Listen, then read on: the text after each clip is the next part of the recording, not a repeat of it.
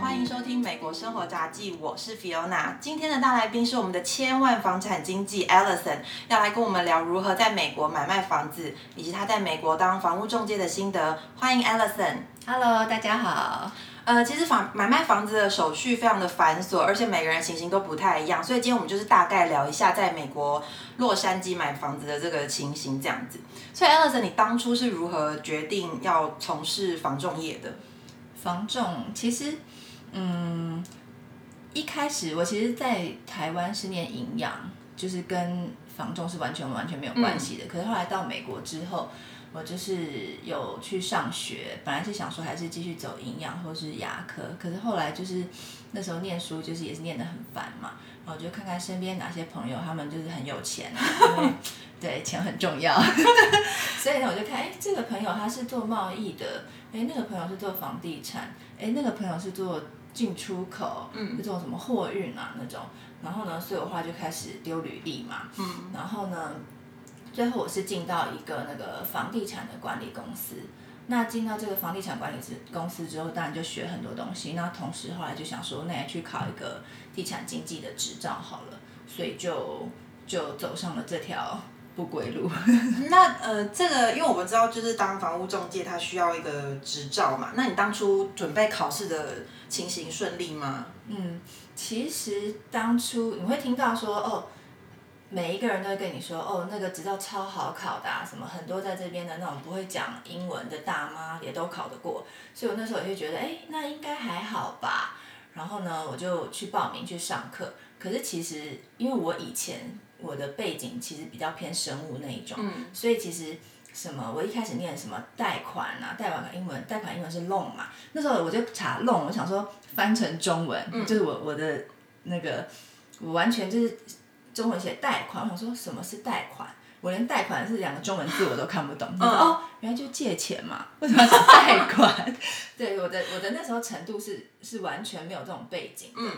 然后呢，所以呢，我去考的时候，其实我考了两次。我第一次没过的时候，我就开始非常怀疑自己。我想说，不会说英文的大妈都过，对啊，那我算什么？还是它其实可以有就是中文版本的考试？没有呀，它是只有英文的。但是我现在是觉得说。听说是好像有一些代考吧，但其实我也不知道。对，但是的确，但我如果人家问我说好不好考，其实我觉得很难，我觉得一点都不简单。我也不知道说那些传言到底是怎么来的，所以我其实考了两次我才考考过。而且其实现在说真的，要回去看我以前考的东西，跟我现在实际上做的东西，其实。你说要要我再去考一次，其实我可能还是考不过，就理论跟实际操作差很多，这样对，真的还蛮难，是一些很多都是术语，都是专业术语，然后嗯比较艰深的东西。可是其实你在实际的实战上，你真的在操作交易的时候，其实用到东西真的没有那么多。嗯，那可以嗯跟我们介绍一下，就是我知道有你是 agent 嘛，嗯，那 agent 跟 broker 的差别是什么？其实。就是 agent 就是要靠行在一个 broker 下面，这是美国这边规定的。嗯，所以就是，嗯，我想台湾应该也是这样吧。就是说我今天有这个执照，但是我要去 under 在一个公司，那这个公司就是说我们会，呃，他会有给我们 training，那我们也要相对也要付他一些费用跟那个佣金的分成。那相对公司也会对我们有保障，因为如果说房地产。呃，我们在交易的时候顺利的话就没问题。可是如果说呃遇到一些纠纷啊，法律上的那些什呃到诉讼啊或者什么东西的话，其实这些的话也公司会嗯怎么讲，就是在大的 under 在大的公司下会比较有保障，对客户也会比较有保障。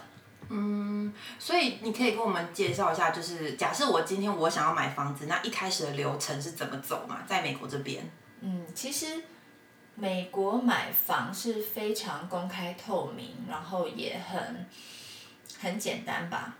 对啊，就是其实你如果就是分两种，你要嘛贷款，要么就是现金。嗯。那其实如果你是全现金买，不用贷款的话，在这边呃大概七天你就可以完成过户手续，就等于说你今天看到房子，你下礼拜一这个房子就可以是你的了。这么快？对，这是最快的方式。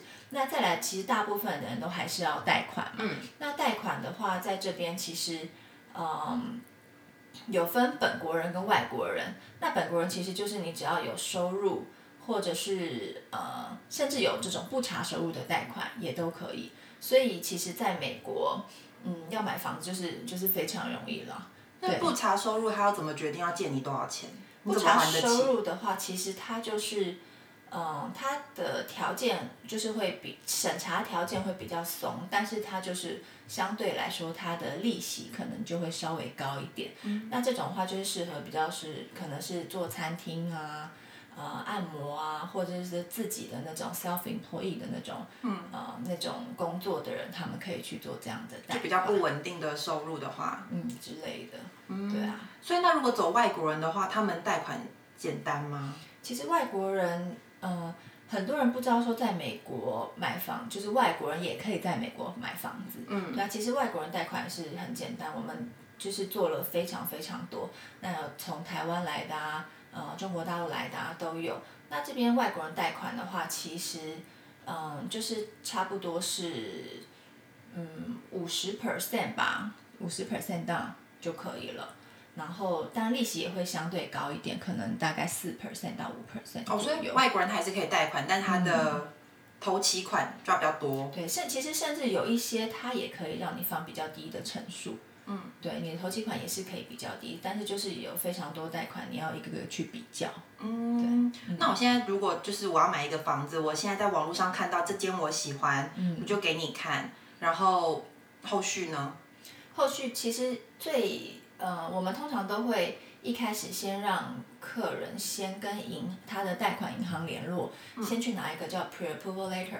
那这个 pre-approval letter 就是等于说预先审核书，他先确认说从你的债务跟你的收入来评估说你可以贷到多少钱，来算出你可以买到多少价位的房子。那这样子的话，我们再从这个你可以买到的价位去来看适合你价位的房子。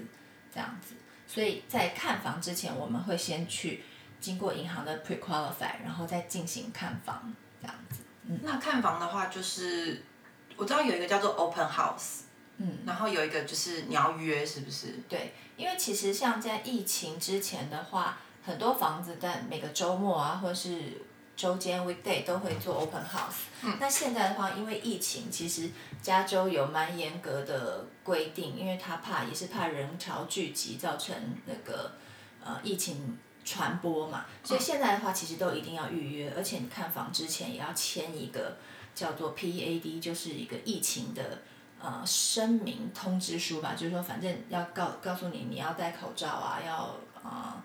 要保护自己啊的这些措施，你要做好这些措施，确认你自己没有发烧，没有任何病状，才能去看房。嗯，所以疫情之前就是只要跟你们预约，嗯，就可以去看了。但现在就是因为疫情，所以要就是再多一个步骤。对对，会比较麻烦。嗯嗯。那如果看完之后，嗯，我很喜欢，那就跟你们讲说我的想法的价钱是多少。嗯。然后你们就会跟对方出价。对，通常，嗯。我们会通常先看客人自己他愿意要出多少，可是其实买所有的买家其实都想要捡便宜嘛，都想说看能不能砍一砍价钱。可是站在我们呃经济的立场的话，我们就是尽量给客户建议，如果我们觉得说其实这个房子是蛮符合市场价的话，其实我们尽量是以市场价来出。但是如果今天这个房子像现在此时此刻。嗯，在疫情下的美国房地产市场，因为利息低，所以其实非常非常的抢抢房，非常非常 hot，非常非常火。对，所以现在其实每一个房子几乎一定要加价，才有可能，才一点点的机会买得到。所以就是都是价高者得吗？还是就是看那个卖家他想要，就比较喜欢谁？比如说他可能不用经过银行的贷款啊，或是什么的。其实最最主要，我们都说现金为王。不用贷款的买家，他全现金，他就不会有那种贷款贷不下来的问题。所以，嗯，所有的卖家来讲，大家最喜欢的就是现金买家。所以有时候现金买家他还有可能去谈一点点价钱下来。可是其实，呃，我常常听到客人说啊，我们是不是呃再跟他谈一点价钱呢？然后我们其他的条件如果再好一点的话，卖家会不会选我们呢？那这个东西呢，嗯。可能真的有发生，但是我我只想说，这个就是一个大概就百分之一的机会吧。你就想说，其实如果你自己是个卖家，你到底你想要每个卖家都会想要卖高价，所以其实我都会说，就是价高者得，不要想太多。没有那个传说中，就是哦，我很想要把房子交给一个会珍惜的人，所以就我比较喜欢这个。这个可能在之前，呃，几五六年前、十几年前那种，呃，我们买的是老美的房子，他们可能会比较走这种感情的情感的路线，但是现在的话，其实。就是很现实的，就是价高者得。嗯，对啊，有时候他可能会跟你说啊，其实还有人出的更高，但是事实是真的有吗？You never know。所以就有可能是想要，就是对他可能只是一种话术，希望说你可以再出的更高，但是其实最终最终卖家其实就我自己经手过的卖家，大家一定都是选那个价钱最高的。嗯，那什么时候买卖方会见面？买卖方其实可以永远不要见面就都通过 agent 吗？对啊，对啊，因为这边其实，因为买方跟卖方本来大部分时间就是一个是一个抵触的角色嘛，嗯，所以其实他们大部分都不会见到，除非说今天这个卖方他就是觉得，哎，我想要 close 之后成交之后，他想要跟买方见个面，那也是有的。像我之前也是有客人，就是呃成交之后，卖方就说，哎，想要跟你的买家见个面，那。呃，我们想要教他说这个房子啊，我们当初哪里有维修过啊？怎么使用一些电器啊什么的也是有的，对。但是这个其实也也不多啦，就没有就没有那个交易成功那种感觉。对，其实就是交易成功对买家来讲，他就是拿钥匙那一刻就就很开心。哦，对，卖家就想要赶快展开他的新生活。OK。那呃，在美国的话，中介费的话是。是双方都要付吗？还是？嗯，其实美国这边的对于买家很好，是说买家他不用付这个买家的中介费，嗯，是卖方付买卖双方中介的费用。所以其实买家他们就是，嗯，因为他已经花钱了，所以他就不用再额外负担这些费用。就可能今天要看房怎么样，看看看到后来他也嗯不需要付任何费用，那就是苦了经济了。哦，贷房子贷的很累。那还蛮妙，因为我记得台湾好像是就是买卖双方都要负担部分的中介费。对对对，但其实也都是成交之后才付才要付啦。对，所以就是如果都到最后都没有买卖的话，就是就是经济就是等等于是做白工。嗯，对呀，就是非常的辛苦。OK，好，那呃，在买卖房子之前有没有说要做一些什么呃 inspection 啊，还是？呃，银行是不是在贷款给你之前，他会请人家来检查？嗯，这个就是我们在讲的，在交易流程中，我们大概我们会做的几个比较重要的大项。那你刚刚提到那个 inspection，就是房屋检查嘛。嗯。那因为你在看房子的时候，你不会，你看起来房子可能 condition 很好。嗯。可是他可能最后检查出来说，哎，他水管有问题，然后嗯，屋顶有一点。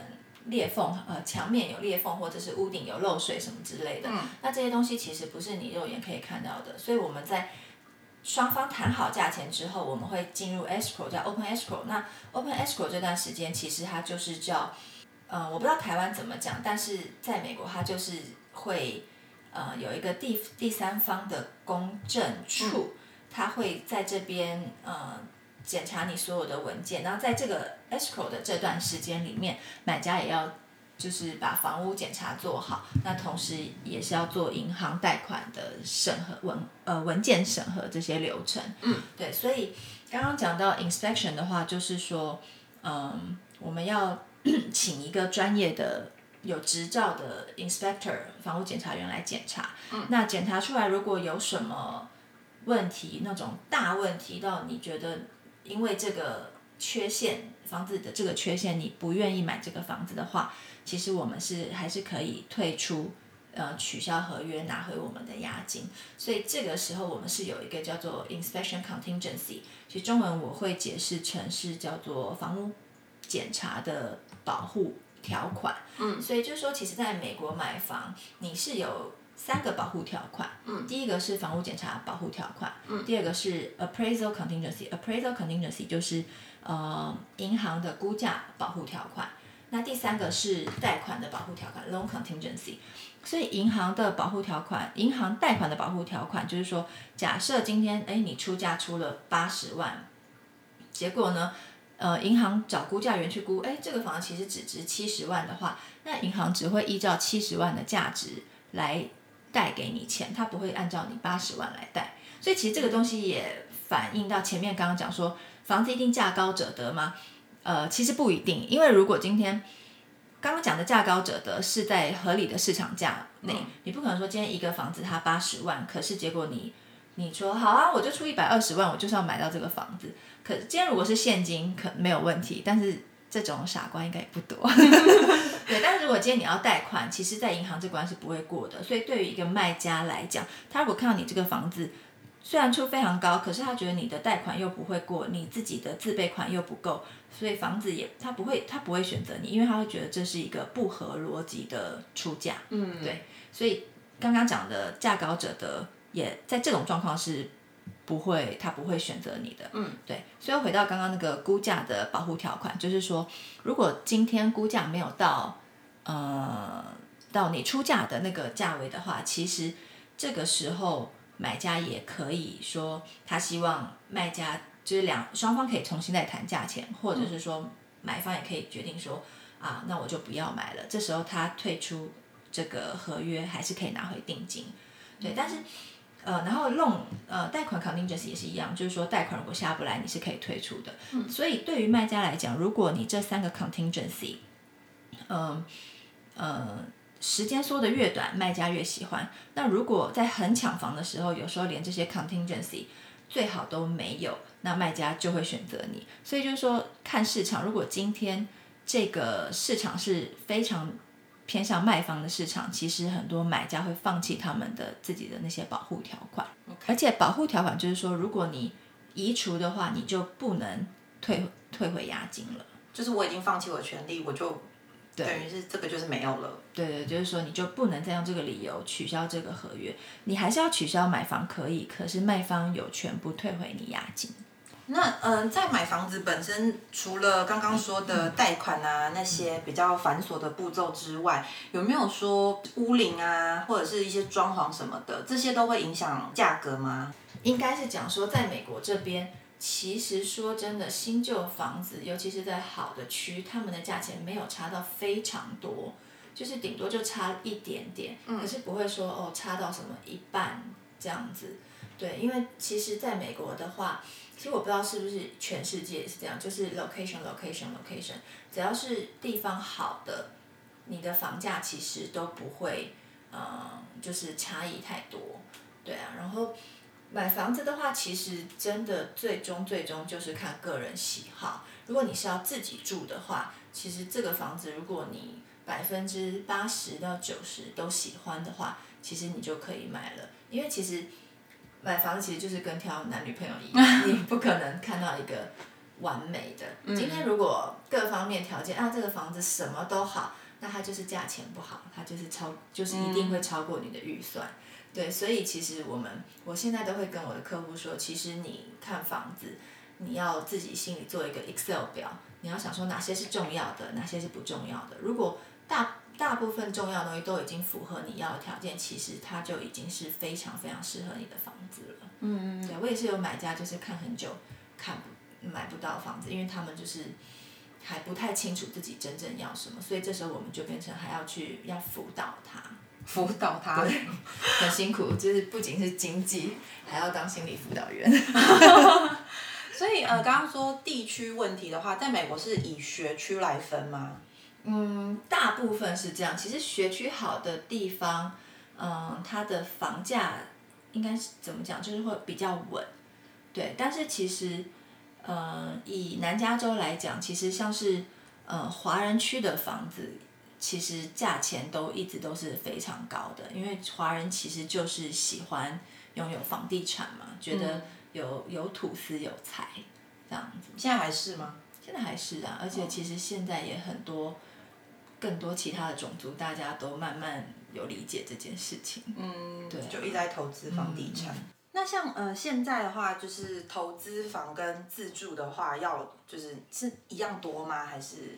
嗯，其实我自己的客户的话，差不多是一半一半，就是一半的客人是买自住房，嗯那一半的人是买投资房。那自住房跟投资房的选择，就是完全天差地别的不一样了。哦，对，因为自住房的话，真的就是说，嗯，你自己喜欢就可以了，或者说如果你家里有小朋友，那就是重学区嘛，或者是说看你工作在哪里，希望离工作近一点这样子。嗯，那可是投资房的话，因为大家看的最重要的就是什么，就是回报嘛，所以回报率的话，这些这些所有的数字就变得非常重要。所以说你其实，呃，我之前是有有听到人家说，哦，他们想要呃买买一个很漂亮的豪宅。然后呢，出租当投资房，我就真的白眼翻到那个我的脚跟，我就觉得，嗯，这位这位客户你需要上个课，对，因为其实豪宅它绝对绝对不会是一个好的投资的标的，因为豪宅它其实就是用来享受用的，它的回，你说你买一个五百万的豪宅，一千万的豪宅，你收到的租金，它的比例绝对不可能说你买一个可能便宜一点的房子，或是区普通一点的房子。收到的租金比例来的不是一样的比例，对，所以其实投资房的话，嗯，通常我们都还是需要跟客人好好的怎么讲，跟他们重跟他们重新上个课，他们才会慢慢理解，对啊，所以其实像我自己的话，也是就是当经济几年之后，我有开始自己投资，所以其实。对投资这方面也是，嗯，就蛮有兴趣的啦。对。所以像刚刚说的那个豪宅，你不能就是，比如说我买了一个豪宅，然后过几年之后它可能增值，然后再卖掉，这样不划算。呃，其实也也有，也是有，就是说，如果你今天投资房的话，我们是看两个东西。刚刚第一个有讲到是回报率嘛，嗯。那第二个就是说，呃，那个叫做什么？它的增值的空间。对，增值空间。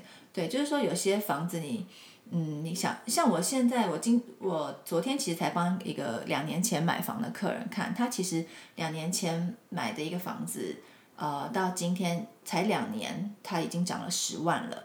可是两年前另外一个客户买差不多价钱的房子，可是他其实到现在没有什么涨。那这个其实有时候就是地点的关系。对，那可是每个人需求不同，那这两个客人他们其实也都只是要自住，所以当然其实也没有太大的关系。当然如果有有机会涨价，房子有机会涨价，当然每个人都希望是可以买到涨价的房子嘛。对，但是其实在美国来讲，你买房子只要你是要自住。嗯，可能五到十年以上的话，其实几乎都不用担心，因为其实都一定会涨的。如果真的你很不幸买在最高点的话，你大概呃十年其实它也会涨回来，那你就再放一下，它就可以涨到你啊超过你原本买的价值。对，过去来看差不多是这样。所以那投资房的话，通常应该要怎么样选择会比较好？投资房的话，就我自己的经验，我都不会买在那种。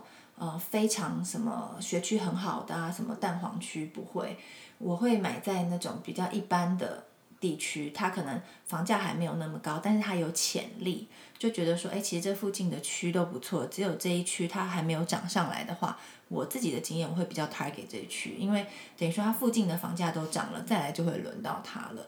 然后呢，相对我也会去调查那个那个区的租金，其实它的租金也不错，只跟旁边差个。几百块，那可是他的房价却跟人家差了十万、二十万，那其实这样的区就是很好的区，但是这种东西要以经验，或者是你要做很多的功课才会知道。嗯，对。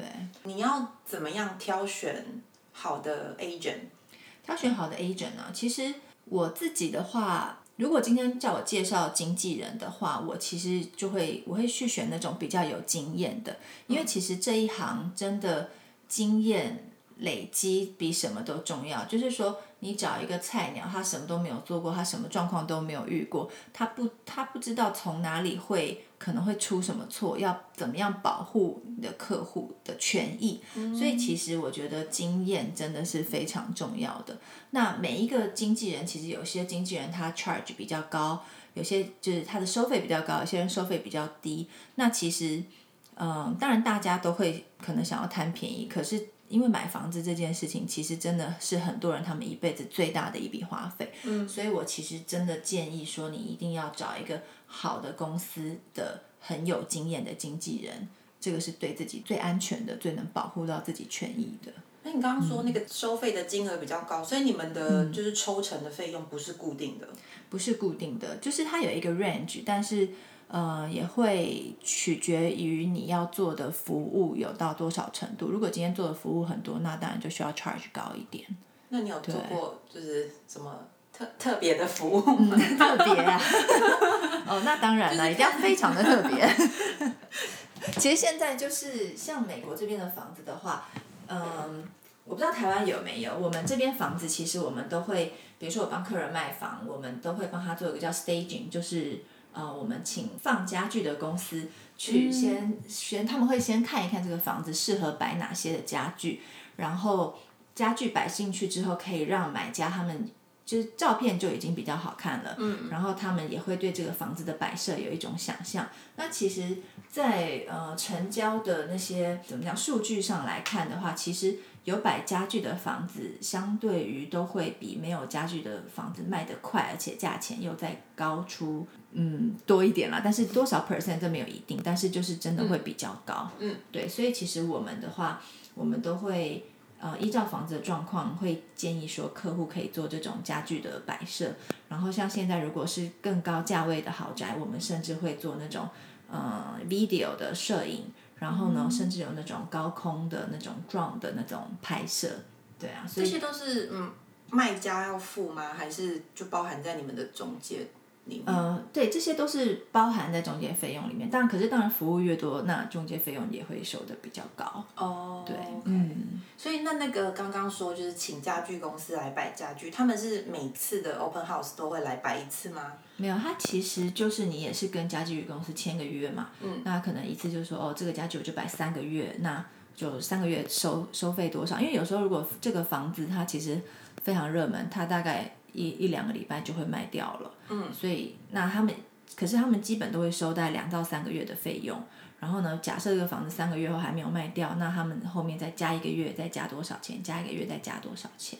哦，那如果还没有卖掉的情况下，卖家是持就是还是继续住在里面，就跟那些家具住在里面。嗯，卖家其实如果他自己住在里面的话。就要看卖家他的家具 condition 怎么样。如果说，其实我们会稍微帮给卖家一些建议啦，因为他们自己家具他也不可能说去找个地方去去放，因为那个又是额外的费用嘛。但可以放是最好，可大部分的客户其实他们不太不太愿意，也不太需要。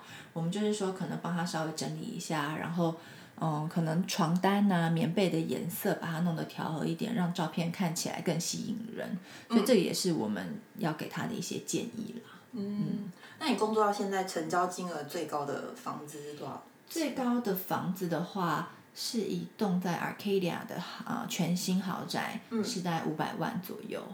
嗯，那 为什么叫我写千万？千万经济，千万经济是因为我的总成交额有千万经济啊，所以你们千万都是算总额，对对对，不是算单一的。对对对对。哦，那这样你你这样工作多久？因为这样可以卖到千万，也算是。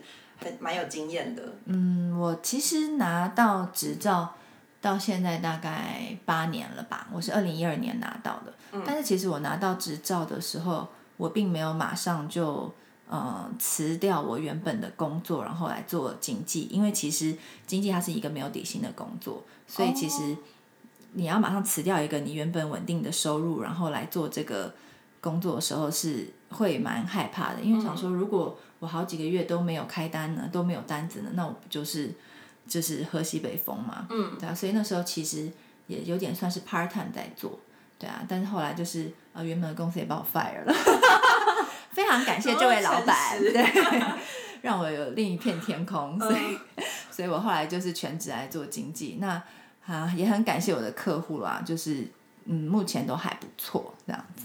那到现在为止有没有遇过比较？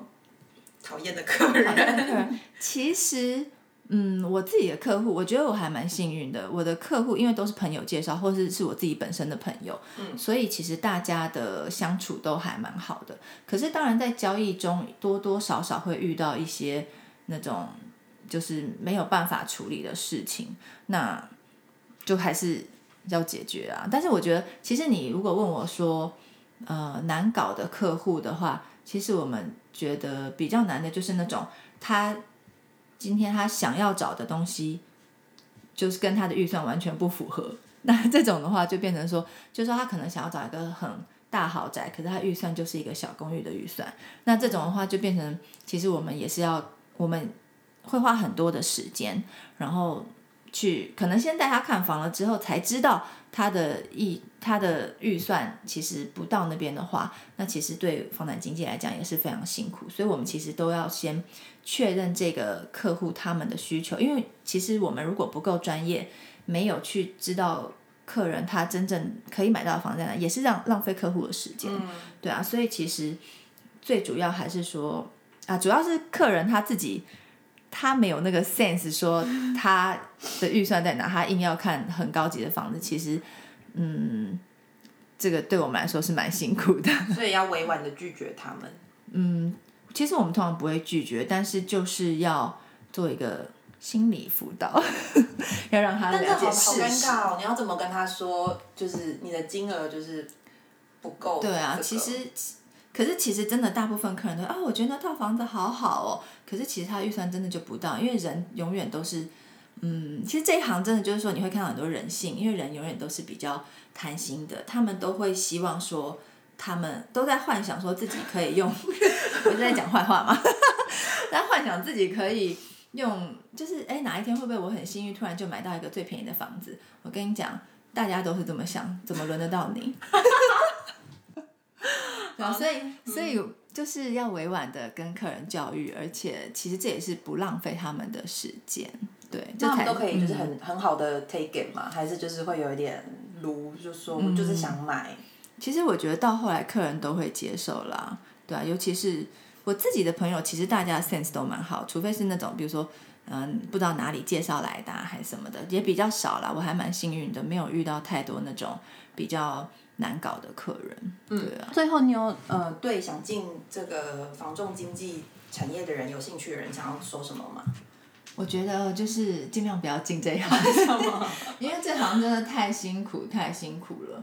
对啊，我觉得就是每一次每做完一单，我都觉得哦，我再也不要做了。但是当然拿到支票的时候是有舒服一点。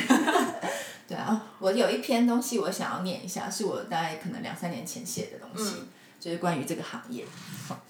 我就说，嗯，我以为我是房地产经纪人，但我好像又是贷款专员、投资顾问、风险管理、预言家、风水师、估价师。建筑师、土壤测量师、精算师、维修师傅、材料报价员、目测师、家具安装装 装修顾问。这有点太多哎，我我选几个，就是我比较好奇的。那预言家是什么？预言家就是常常有人问会问我说：“哎，你觉得市场会涨还是跌啊？”我心里想说：“我知道的话，我现在就是亿万，就是亿万富翁了。我 我还要我还要在这边当你的经纪人吗？”哦。对啊，就是问我会涨会跌。当然了，我们是可以给一个简单的预测，可是有时候常常这种问题，你听久了你都会觉得就是意义在哪里？如果我今天真的可以预测，那我自己早就是我早就发达了。对啊。好，然后还有一个是婆婆房媳妇争产咨询，这是什么东西？哦，就是会有一些怎么讲，人性比较黑暗的一面，就有些妈妈会说，哎，我要买房子给我儿子。但是哈，我就不希望我媳妇在产权上，或者是哎要怎么样，这个我才可以防我，就是不要让我媳妇知道，呃，我儿子买这个房子，或者是说他的名字不要在产权上。然后我们就哎，嗯，对啊，其实美国这边就是只要是夫妻买房，就都一定是两个人名字要在产权上嘛。嗯，对啊，就是当然也是有做法，可是这种就是比较不是那么正规就是了，对啊，所以。嗯，我们有我们有各种，我们会接收到各种人性黑暗面的问题。然后还有一个黑道是什么东西？黑道有时候，比如说我们帮客人管理出租房嘛，那有时候遇到什么房客不缴租金啊什么的，好说歹说没有用的时候，有时候也是要用一些比较极端的手法。就这行真的什么都要会，真的太辛苦了。好，因为这个 detail 就是有点太多，我会把它放在那个 Instagram 的照片上，让大家知道说，如果要打算要进这一行的话，有可能需要做这些内容。好啊，好啊。好，那谢谢 Alison 今天跟我们掏心掏肺分享这么多关于美国房产的内容，也谢谢你的收听。不要忘了 follow 我们的 Facebook 跟 Instagram，或是有什么想知道的内容都可以 email 给我，让我知道。我是 Fiona，我们下次见，拜拜，拜拜。